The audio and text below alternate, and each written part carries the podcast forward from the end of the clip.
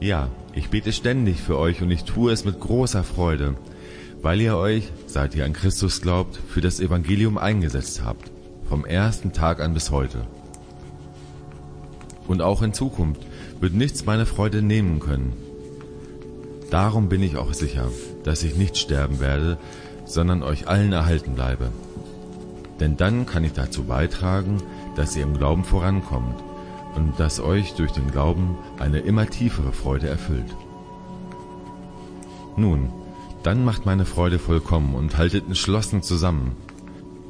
Und selbst wenn ich zum Tod verurteilt werde und sterben muss, werde ich mich freuen. Mein Leben ist dann wie ein Trankopfer, das für Gott ausgegossen wird und das eure Opfergabe vervollständigt.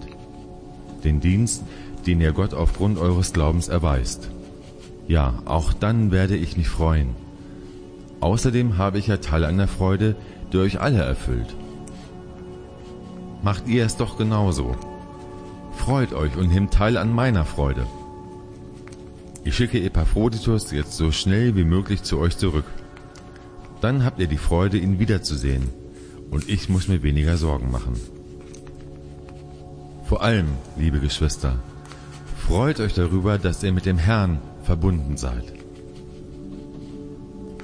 Das also soll eure Einstellung sein, liebe Freunde.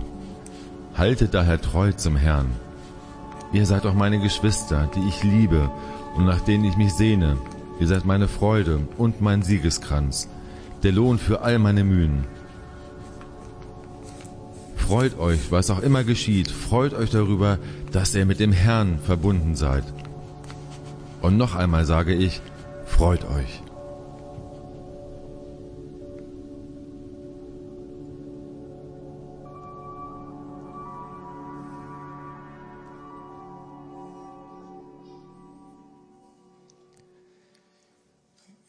Gut bist du eigentlich im Geheimnis bewahren? Kennst du die Situation, dass du etwas super Wichtiges weißt und du willst es eigentlich dem anderen sagen und du weißt, das, was du sagst, wird den anderen glücklich machen, aber du darfst es nicht verraten, du musst es für dich behalten.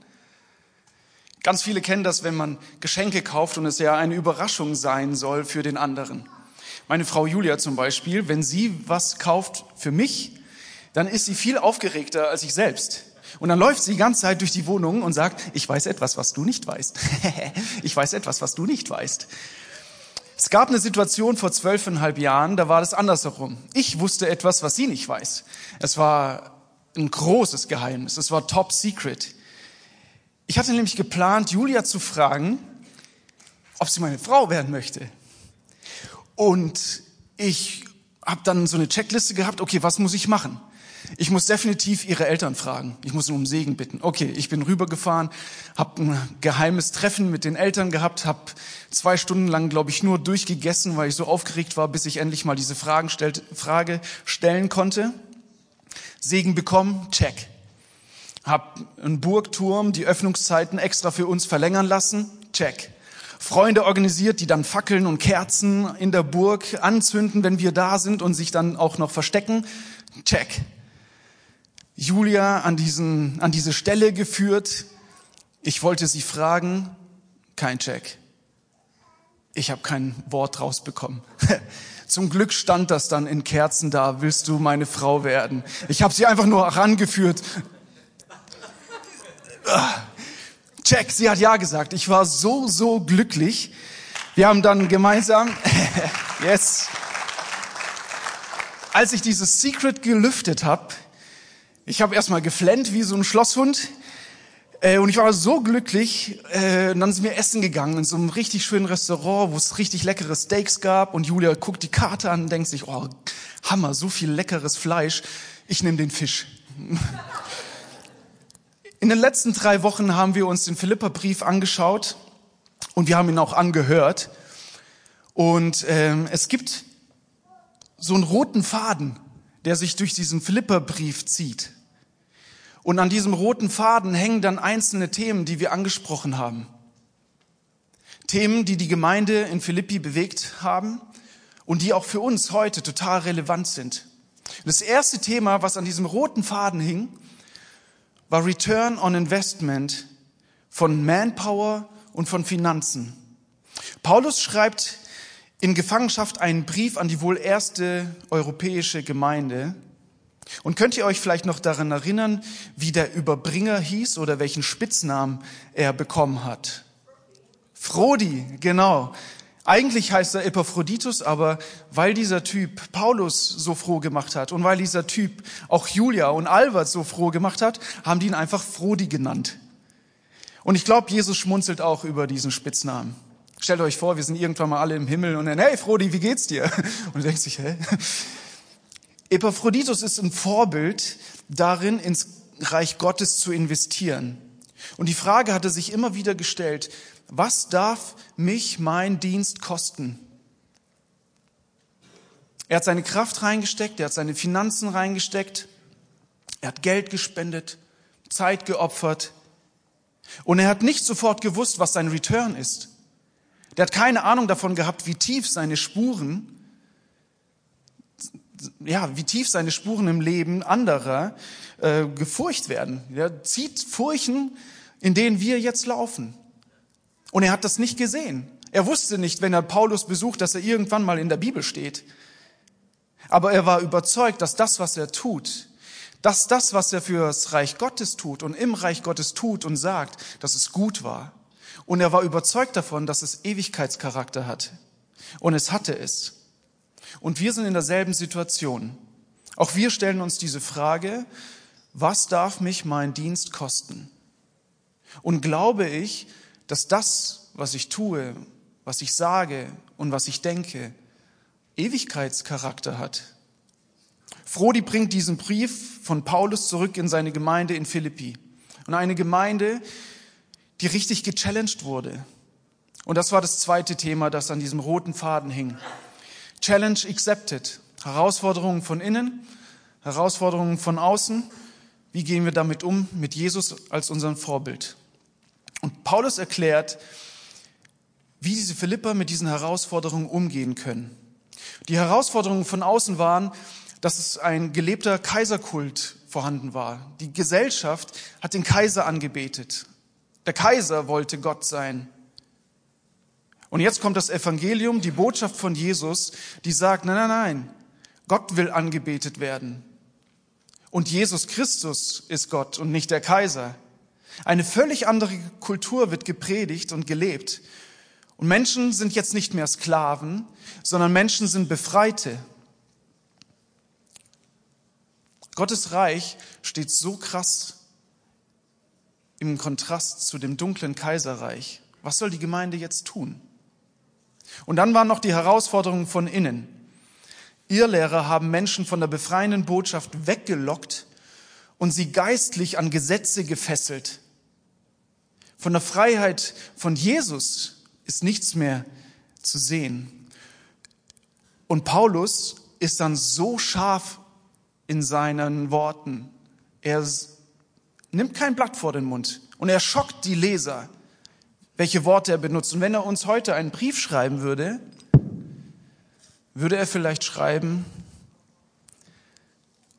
alles, was dich weg von Jesus bringt, ist Bullshit. Hat er nicht gesagt. Paulus hat die Leser geschockt, geschockt in den Worten, die er benutzt hat, weil es die Wahrheit war. Alles, was dich weg von Jesus bringt, ist nicht gut für dich und nicht gut für dein Umfeld. Und dann gibt's noch so einen Streit zwischen zwei Personen in der Gemeinde. Er wird so eine blöde Nebensache zu einer bösen Hauptsache. Und die Einheit der Gemeinde wird wie so durch Gift verseucht und die Wirkung der Gemeinde wird geschwächt. Was soll die Gemeinde tun, wenn sie von außen und von innen so dermaßen gechallenged wird? Sie soll auf Jesus schauen. Das hat Pastor Johannes dann so deutlich gemacht. Wenn wir Jesus als unser Vorbild, als unser Ziel haben und wenn wir damit rechnen, dass er in uns lebt und mit seiner Kraft in uns wirkt, wenn wir Jesus, und hat er das Beispiel genommen von dem Kreuz, wenn wir in der Nähe zu Jesus wachsen und ihm näher kommen, dann werden wir automatisch auch mehr zu den Menschen näher rücken. Und dann zieht sich dieser rote Faden weiter, weiter durch den Philipperbrief zu dem nächsten Thema Turnaround. Aus Zwang wird Leidenschaft, aus Misslage eine Chance und aus Sorge ein Gebet. Paulus war einst geistlich gefesselt an Gesetze und er war weit weg von der Freiheit in Christus. Und bevor er Jesus begegnete, hat er Christen selbst verfolgt. Er war getrieben von Hass und von Ausgrenzung, aber als er Jesus begegnete, war er erfüllt von Liebe. Aus Hass wurde Liebe, aus Zwang wurde Leidenschaft, aus einer Misslage eine Chance und aus Sorge ein Gebet. Und Angelika hat uns letzten Sonntag so bildhaft erklärt, wie wir ohne Jesus versuchen, die Stufen der Religiosität hochzusteigen, aber es niemals schaffen, ans Ziel anzukommen. Sie hat erklärt, wie, weshalb Jesus dann auf die Erde kam, Mensch wurde. Er ist der Weg, die Wahrheit und das Leben. Oder besser, er ist der Fahrstuhl, die Wahrheit und das Leben. Er ist unser Erlöser, er ist unser Befreier. Und er schenkt ewiges Leben mit Gott, das hier jetzt schon auf dieser Erde beginnt. Und Jesus hat selbst erlebt, wie er aus Zwang Leidenschaft macht, wie er nicht aus Zwang für Menschen gestorben ist, sondern weil er sie liebt. Und in der schlimmsten Situation seines Lebens muss man sich vorstellen, er, er hängt am Kreuz und er kann nichts mehr tun. Er, er weiß, dieser Weg, den er vor sich hat, den muss er gehen. Diese Misslage benutzt er für eine Chance, weil der Verbrecher, der neben ihm hängt, bekommt dann noch eine Chance auf ewiges Leben. Und Jesus sagt zu ihm, noch heute wirst du mit mir im Paradies sein. Und als Jesus dann völlig verlassen war, von Gott verlassen und diese große Sorge ihn bedrückt, verwandelt er in ein Gebet und sagt, in deine Hände lege ich meinen Geist. Er vertraut Gott dem Vater. Aber ich frage mich, was ist eigentlich dieser rote Faden, der sich durch den Philipperbrief zieht? Was ist das Geheimnis? Was ist das Secret, das Paulus den Philippern auf den Weg mitgibt? Am besten wir fragen ihn selbst, oder? Paulus, kannst du noch mal bitte vorkommen? Yes, ihr dürft ihn mal mit einem dicken Applaus begrüßen. Danke, dass du dir Zeit genommen hast. Paulus, wie hast du es eigentlich geschafft, dass dein Glaube nicht zerbrochen ist bei all dem, was du durchgemacht hast? Wie hast du es geschafft, dass du trotzdem voller Feuer warst und voller Leidenschaft und nicht nur auf Glaubenskonferenzen oder so, sondern wirklich konstant? Was ist dein, was ist dein Geheimnis? Was ist dein Secret? The secret is I choose joy. Und ich freue mich, dass ich mit Jesus verbunden bin. Das ist mein Geheimnis. Das ist the secret. Joy, Freude. Ist das jetzt, also wie soll ich mir das vorstellen? Ist das so ein äh, auf Wolke 7 schweben Gefühl, ein permanentes oder wie, wie sieht das aus? Nein, nein, nein, nein. Das ist mehr als nur ein Gefühl. Natürlich war ich auch mal enttäuscht, habe mich geärgert, habe getrauert oder habe geweint. Aber ich habe mich dazu entschieden, dass die Freude in Jesus mein Fundament des Lebens ist. Amen. Dankeschön. Danke, dass du uns dein Geheimnis verraten hast. The secret is joy. I choose joy. Ich wähle Freude. Paulus schreibt in Philippa 4, Vers 4, freut euch, was auch immer geschieht. Freut euch darüber, dass ihr mit Jesus verbunden seid. Und noch einmal sage ich, freut euch. Paulus war uns ein Vorbild darin, dass diese Freude in Jesus sein komplettes Leben bestimmt hat und nicht nur die großen Ziele, nicht nur die Highlights, sondern wirklich den Alltag, jede Herausforderung, jeder Schmerz, jede Trauer, jedes Abmühen war getragen von der Freude, mit Jesus verbunden zu sein. Und wie geht das? Wie kann diese Freude meinen Alltag bestimmen? Ich will uns drei kleine Schritte mitgeben, wie das funktionieren kann. Der erste Schritt ist, übernimm Verantwortung I choose joy. Ich wähle Freude. Weißt du, dass Gott dir etwas gegeben hat, das kein anderer hat? Es ist Selbstverantwortung, Selbstbestimmung, Selbstwirksamkeit. Gott möchte uns zu geistlich reifen und mündigen Menschen machen. Menschen, die für sich Verantwortung übernehmen. Und diese Verantwortung, die ich für mich trage, nicht auf andere abschiebe. Die Bibel ist voll von Dingen, die Gott für uns tut, die Gott uns gibt. Er schenkt uns Vergebung, er schenkt uns Gnade, er schenkt uns Barmherzigkeit, er schenkt uns Kraft, er schenkt uns Freude, er schenkt uns so viel, er schenkt uns ewiges Leben. Aber die Bibel ist auch voll von Dingen, die wir selbst tun sollen.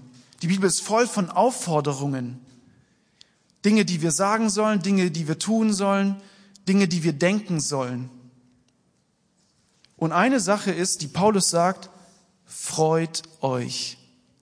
Im Griechischen wie im Deutschen ist dieses freut ein Imperativ. Das ist eine Aufforderung. Das ist nicht eine konjugierte Bitte, könntest du dich bitte freuen, sondern freu dich. Du sollst das tun. Das ist quasi eigentlich Christ, jeder Christ hat eigentlich die Pflicht zur Freude, weil es das Wesen Gottes ist. Ich selbst habe die Verantwortung über meine Grundeinstellung. Die Verantwortung haben nicht Umstände, die Verantwortung trägt nicht der Pastor, die Verantwortung trägt nicht dein Ehepartner oder deine Mama oder dein Papa oder deine Teamkollegen, sondern du selbst und ich selbst.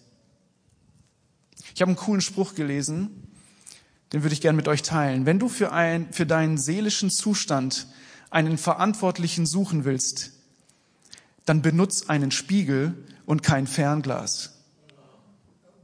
Wenn du für deinen seelischen Zustand einen Verantwortlichen suchen willst, dann benutz einen Spiegel und keinen Fernglas und kein Fernglas. Es hilft dir nicht, Verantwortung abzuschieben, die Gott dir gegeben hat. Ganz im Gegenteil. Wenn du nicht lernst, Verantwortung für dich selbst zu übernehmen, dann wirst du geistlich und emotional immer ein Baby bleiben.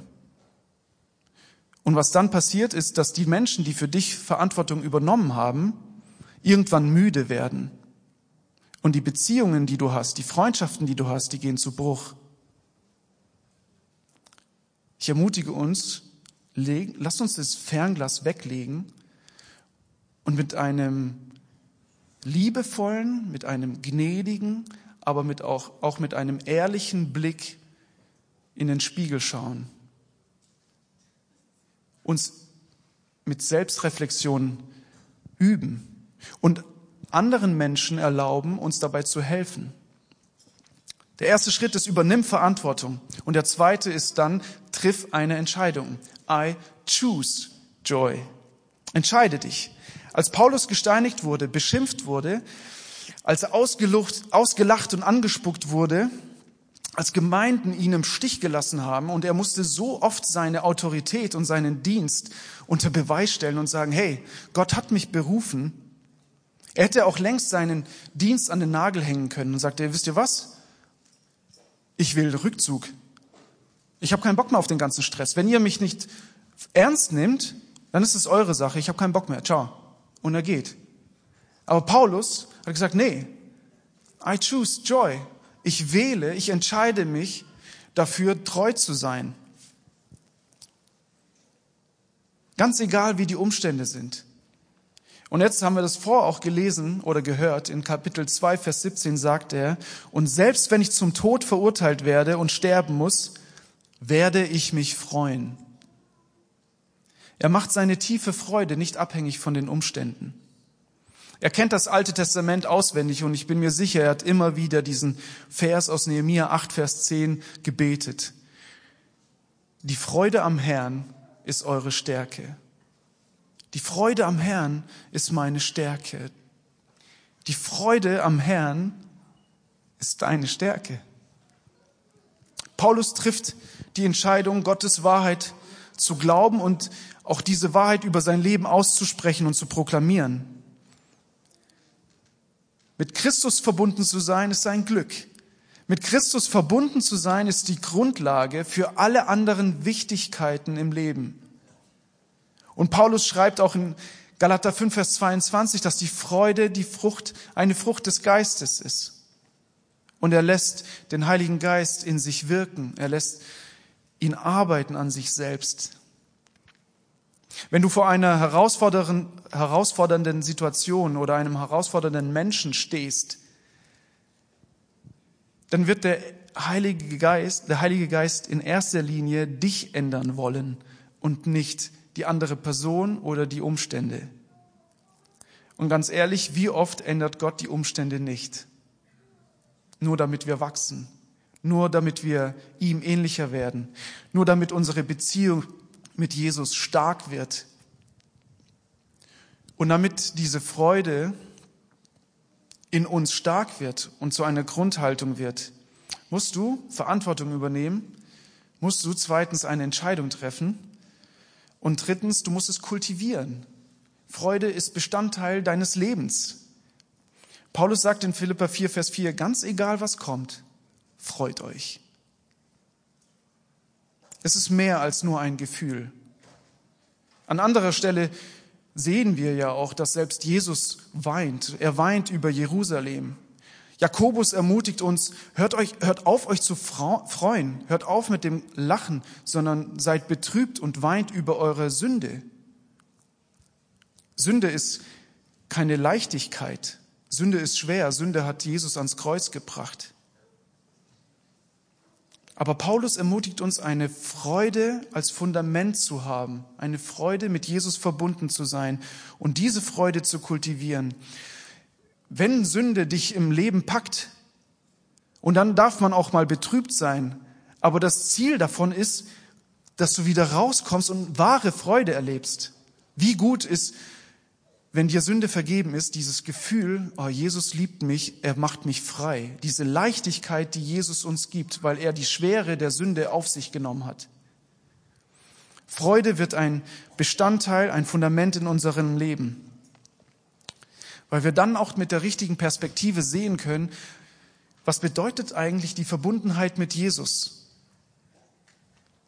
Das ist so ein Geheimnis, dass Christus der Gott des Universums, der alles erschaffen hat, Mensch wird, stirbt und aufersteht und dann mit seinem Heiligen Geist in uns lebt.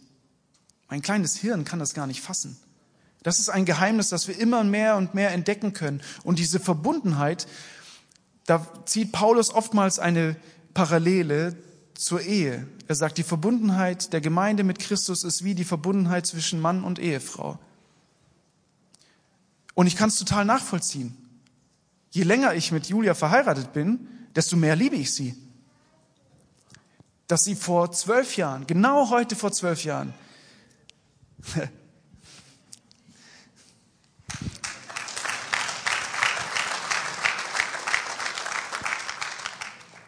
ist wie damals bei der Burg, hey. Da sagt sie Ja zu mir Merci. Da sagt sie Ja zu mir und ich sage Ja zu ihr und wir sagen beide, I choose joy. Und wir haben das vor zwölf Jahren gesagt, wir freuen uns darüber, dass wir miteinander verheiratet sind. Wir freuen uns darüber, dass wir jeden Tag unseres Lebens miteinander verbringen wollen. Und diese Entscheidung treffen wir nicht nur vor zwölf Jahren, sondern jeden Tag. Wir kultivieren das. Wir sagen jedes Mal, wir freuen uns darüber, dass wir miteinander verheiratet sind. Ganz egal, ob man vielleicht in einem Streit ist, die Entscheidung ist eine Grundhaltung, dass wir uns freuen, dass wir füreinander sind, dass wir uns vertrauen, dass wir uns lieben. Und noch mehr freuen wir uns, dass wir mit Jesus verbunden sind. Wir sind heute zwölf Jahre verheiratet und vielleicht schaffen wir die 70 Jahre irgendwann. Das wäre cool. Aber wir sind, für, wir sind Freunde für die Ewigkeit. Und unsere Freude wird ewig sein. Jesus, mit Jesus verbunden zu sein, ist etwas, was was ich echt schwer ver verstehen kann. Es ist einfach so, wow. Gott wird Mensch, lebt in uns, schenkt uns ewiges Leben, schenkt uns Freiheit. Ey, wenn das kein Grund ist, sich zu freuen, ich weiß auch nicht. Es gibt einen Missionar, John Hyde, auch bekannt als Praying Hyde. Er war bekannt, äh, er war Missionar in Indien und eine fromme Frau suchte einmal Unterstützung von ihm. Und dann kam sie, sie kam aus einer sehr strengen Glaubensrichtung und kam zu ihm und sagte, Mr. Hyde, glauben Sie, dass Frauen, die gerne tanzen, auch in den Himmel kommen? Und die Antwort, die er brachte, hat sie total verblüfft. Er sagte, also gnädige Frau, wie soll man überhaupt in den Himmel kommen, wenn man nicht gerne tanzt? Gott schenkt uns allen Grund, uns zu freuen. Es ist mehr als ein Gefühl, aber es ist auch ein Gefühl. Christen sollten bekannt dafür sein, a, dass sie andere lieben und nicht verurteilen, b, dass sie sich freuen und c, werden wir irgendwann mal erfahren. Mit Jesus verbunden zu sein macht vieles aus. Das hat krasse Auswirkungen, es hat extreme Auswirkungen auf mein Leben im Hier und im Jetzt. Und es beginnt mit einem gelüfteten Geheimnis. The secret is, I choose joy. Ich wähle Freude. Lass uns eine Gemeinde sein, die das proklamiert, die das lebt, ich wähle Freude. Seid ihr dabei? Ja?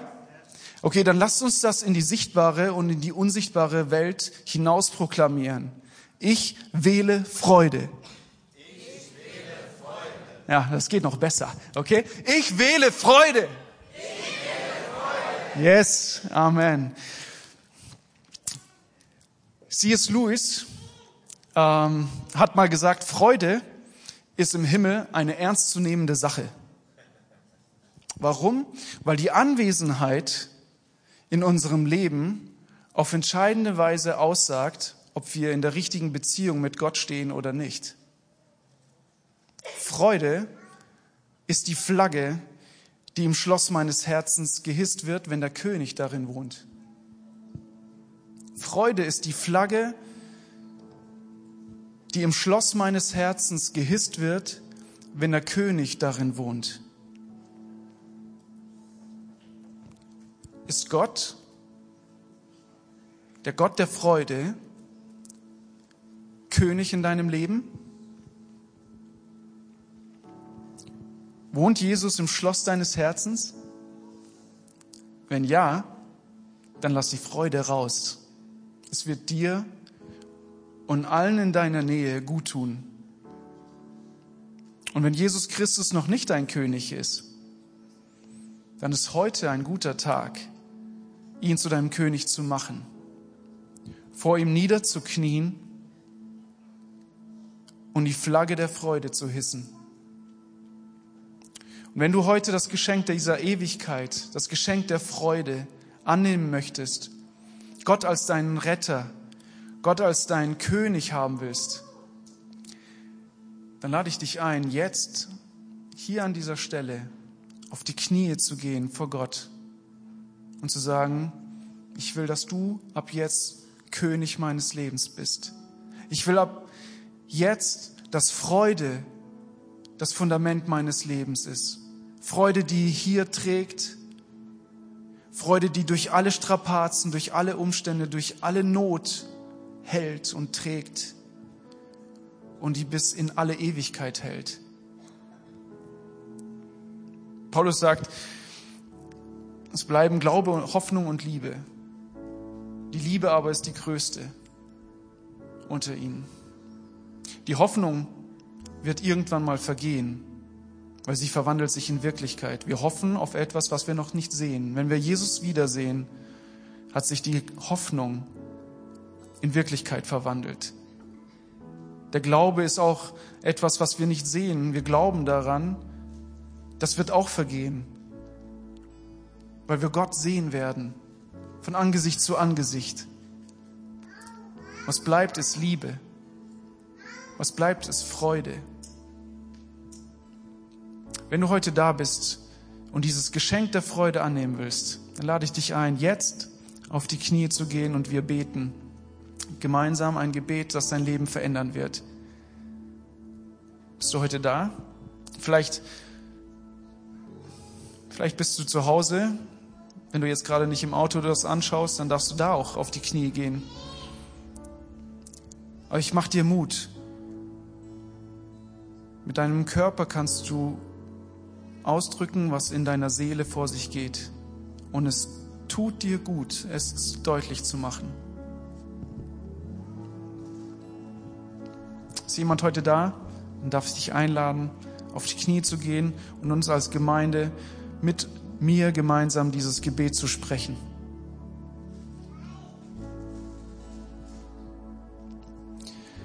Ich bete vor und ihr dürft nachsprechen. Jesus, ich danke dir, dass du mich liebst.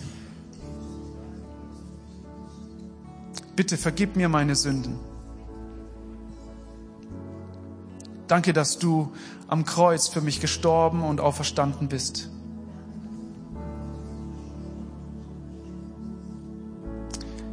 Ich glaube, dass du lebst. Ich vertraue dir mein ganzes Leben an. Du allein sollst mein König sein. Erfülle mein Herz mit Freude. Wir gehören jetzt zusammen. Amen. Hey, wenn du diese Entscheidung getroffen hast, dann herzlich willkommen in der großen Familie Gottes. Wir freuen uns für dich und das ist dein Applaus.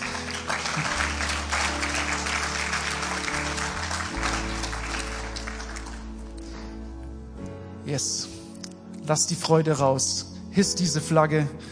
Wir dürfen noch gemeinsam Gott anbeten. Ich lade euch ein, dazu aufzustehen.